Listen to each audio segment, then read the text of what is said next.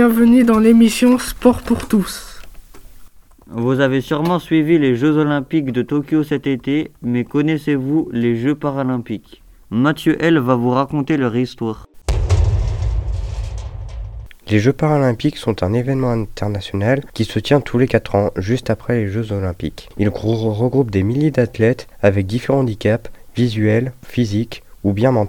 Ils sont organisés par le Comité international paralympique. Sir Ludwig Gutmann, médecin neurologue de l'hôpital de Stoke-Manville, eut l'idée d'organiser dès 1948 sur le terrain de l'hôpital les premiers Jeux mondiaux des chaises roulantes et des amputés. Les Jeux étaient destinés à redonner une place par la pratique physique aux victimes et anciens combattants de la Seconde Guerre mondiale devenus paraplégiques. Deux équipes d'anciens combattants ont alors participé à une unique épreuve le tir à l'arc. Les premiers Jeux paralympiques eurent lieu à Rome en 1960, une semaine après les Jeux olympiques d'été. Voici quelques sports pratiqués par les handicapés moteurs, visuels ou bien mentaux. Le basket le et le volet, le ski avec un guide, l'athlétisme, le tennis de table et la natation. Certains sports sont spécifiques aux déficients visuels, comme le goalball avec une balle sonore ou le sissy-foot. À partir de 2012, les Jeux paralympiques eurent un grand succès auprès du grand public. Les Jeux paralympiques d'été ont été reportés à 2021, tout comme les Jeux olympiques d'été de Tokyo en 2020,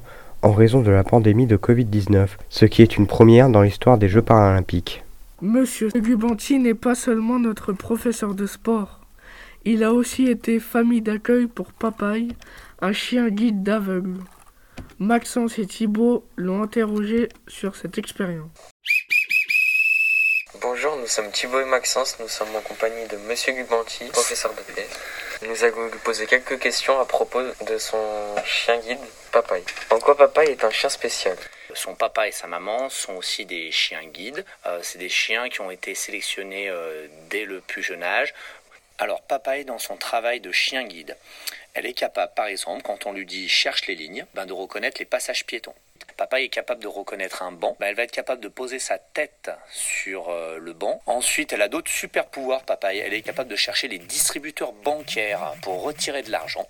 Et puis, bien sûr, ben, après, papa est capable d'éviter les obstacles, de s'arrêter avant les trottoirs. Bref, de marquer des arrêts lorsqu'il y a un petit truc qui lui paraît euh, un peu un peu compliqué pour que la personne non voyante, eh ben, elle puisse euh, avoir une information comme quoi voilà là il y a quelque chose qui gêne le passage. Est-ce que Papaye s'est bien intégré dans la famille? Alors, papa, il s'est très très bien intégré puisqu'on l'a récupéré, elle avait deux mois. Donc, comme n'importe quel chiot, il lui faut euh, de l'attention et beaucoup d'amour. Donc, à la maison, il y a mon épouse et, et deux enfants, euh, Aurore 10 ans et Paul 7 ans, et on a été euh, ravis de, de l'accueillir. Passons à la troisième question. Est-ce que à la fin de l'éducation de Papaye, la, la, séparation était difficile? Alors oui et non. Non, ça n'a pas été compliqué de se séparer de Papaye parce que déjà, elle va à l'école une semaine toutes les cinq semaines. On peut aussi la faire garder. Il y a des familles, ce qu'on appelle des familles relais. Pas été très compliqué la, séparation vis-à-vis de, Papaye. Ça a été compliqué dans le sens où même si on savait qu'on prenait un chien pour deux ans pour ensuite s'en séparer pour qu'elle puisse commencer son métier et sa nouvelle vie de chien guide, c'est un chien qu'on avait, euh, qu'on avait tout le temps avec nous. Hein. On l'emmenait au restaurant. Euh, ma fille, quand elle s'est cassé le bras, on l'emmenait à l'hôpital. Euh, on l'emmenait à la cité scolaire. Elle allait partout. Donc c'était une présence pendant deux ans et donc le fait de ne plus la voir, oui effectivement c'était un petit peu un petit peu difficile. Est-ce que vous avez aidé Papaye pour son éducation? Moi, je ne suis pas spécialiste pour euh, faire des chiens euh, guides. Ça, c'est son éducatrice, c'est Capucine. Par contre, euh, nous, la famille d'accueil, on a un rôle d'éducation, on va dire, pour continuer le travail que Capucine a fait avec le chien. C'est-à-dire que quand euh, Capucine travaille les passages piétons, et ben nous ensuite on lui fait un petit peu euh, réviser. On a un petit peu, euh, c'est un petit peu l'étude comme pour vous les élèves. Et sinon après nous on était responsable de son éducation, on va dire classique. On fait pas monter le chien sur le canapé. On fait attention qu'elle soit sociable avec les gens, qu'elle saute pas sur les gens, qu'elle soit pas agressive. Bref, comme si c'était après n'importe quel chien. Quand elle est pas au travail, quand elle a pas le harnais, c'est un chien classique. Et quand elle est au travail, par contre, là, elle fait le, le cerveau se met en mode euh, chien guide. Merci, Merci pour le temps que vous nous avez accordé. Eh bien, il n'y a pas de souci, les garçons, c'était avec grand plaisir. Au revoir. Au revoir. Maxence vous présente une chronique sur le foot. Le foot est appelé aussi football à 5 déficients visuels. Il existe deux catégories, B1 non-voyant et B2-B3 malvoyant. Il se joue avec une balle sonore. Pour se repérer, les joueurs doivent crier. Seuls les goals n'ont pas de handicap visuel. Monsieur Seber, coordinateur du dispositif Ulysse de la CSRP, a été interviewé par Cyprien et Mathieu L sur ses années de joueur amateur de Cécifoot. Est-ce que vous pouvez nous donner plus de détails sur le Foot? Oui, alors le Foot, il est, il est très proche du futsal, donc le, football qui se pratique en salle. Donc deux équipes de cinq joueurs s'affrontent. Donc au Foot, les gardiens peuvent être voyants et, euh, et quatre joueurs de champ s'affrontent dans chaque équipe. Au niveau de la catégorie B2-B3, les malvoyants, le gardien il doit, rester dans la zone de handball le futsal, ça se joue sur un terrain de handball. Il reste dans sa zone, il ne peut pas intervenir, il ne peut, pas euh, peut pas dégager le ballon au-delà de la ligne médiane. Après, il y a un décompte un peu comme au basket du nombre de fautes. À partir de la cinquième faute, il y a des coups. Voilà, pour faire en sorte que les, joueurs euh, fassent attention à leur déplacement et évitent les, contacts. Dans la catégorie B1, chez les, aveugles, donc pour, euh, pour un souci d'équité, les joueurs, bien qu'ils soient aveugles, ont, des patchs sur les yeux. Pour être sûr qu'ils soient complètement dans, le noir. Et ensuite, c'est un match 5 contre 5, sauf qu'il y, a trois, guides. Donc il y a des barrières sur les côtés, mais il y a trois guides. Le gardien guide l'équipe quand le ballon est dans la zone défensive. Ensuite, le coach qui se trouve sur le côté du terrain, il a le droit de parler que quand les joueurs sont dans la zone médiane, au milieu du terrain.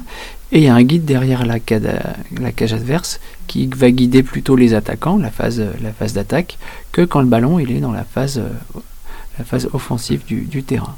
Merci d'avoir répondu à nos questions. Merci, au revoir.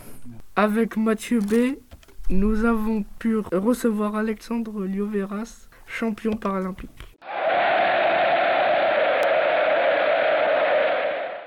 Nous sommes avec Alexandre Lioveras, double médaillé aux JO paralympiques de Tokyo 2020. Bonjour. Bonjour à tous.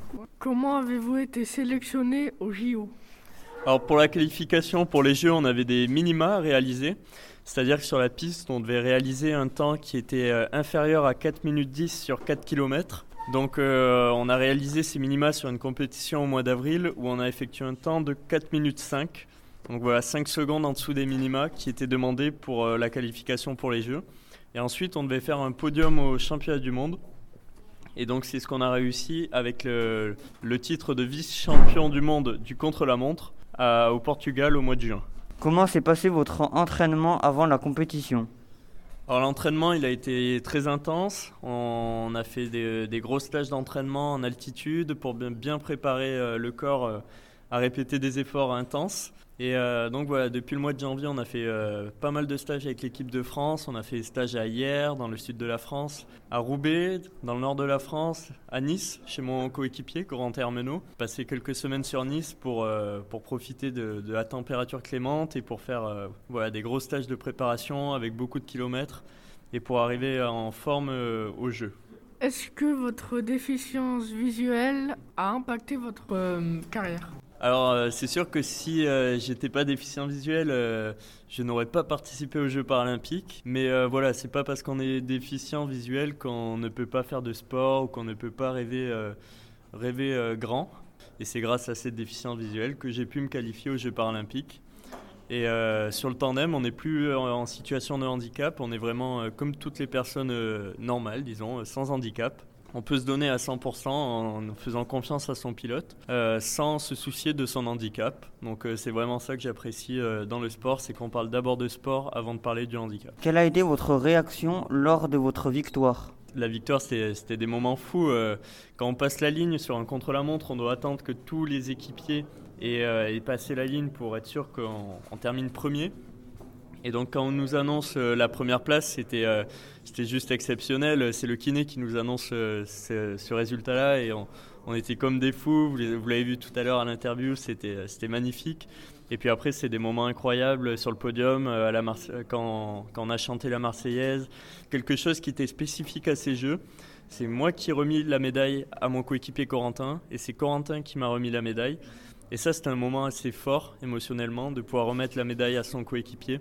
Ça avait beaucoup de symbolique et euh, j'espère que ça restera pour les Jeux de Paris en 2024. Quels sont vos futurs projets? Comptez-vous participer aux JO de Paris 2024 Alors pour l'instant, je vais, je vais d'abord euh, couper, récupérer, voilà, vraiment recharger les batteries pour revenir à l'entraînement avec la NIAC. Donc euh, je vais reprendre l'entraînement au mois de décembre.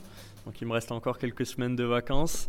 Et, euh, et, ensuite, il faudra repartir au travail pour préparer Paris. Et euh, donc voilà, on aura trois ans seulement pour se préparer, contre quatre ans d'habitude euh, pour des Jeux Olympiques. Mais euh, donc voilà, trois ans, ça va être court et il va falloir être en forme dès le début pour, pour espérer aller chercher une autre médaille d'or et pourquoi pas encore mieux à Paris. Merci Monsieur Léo Verras pour votre participation à cette interview. Merci à vous. Merci de nous avoir écoutés et à bientôt pour une nouvelle émission.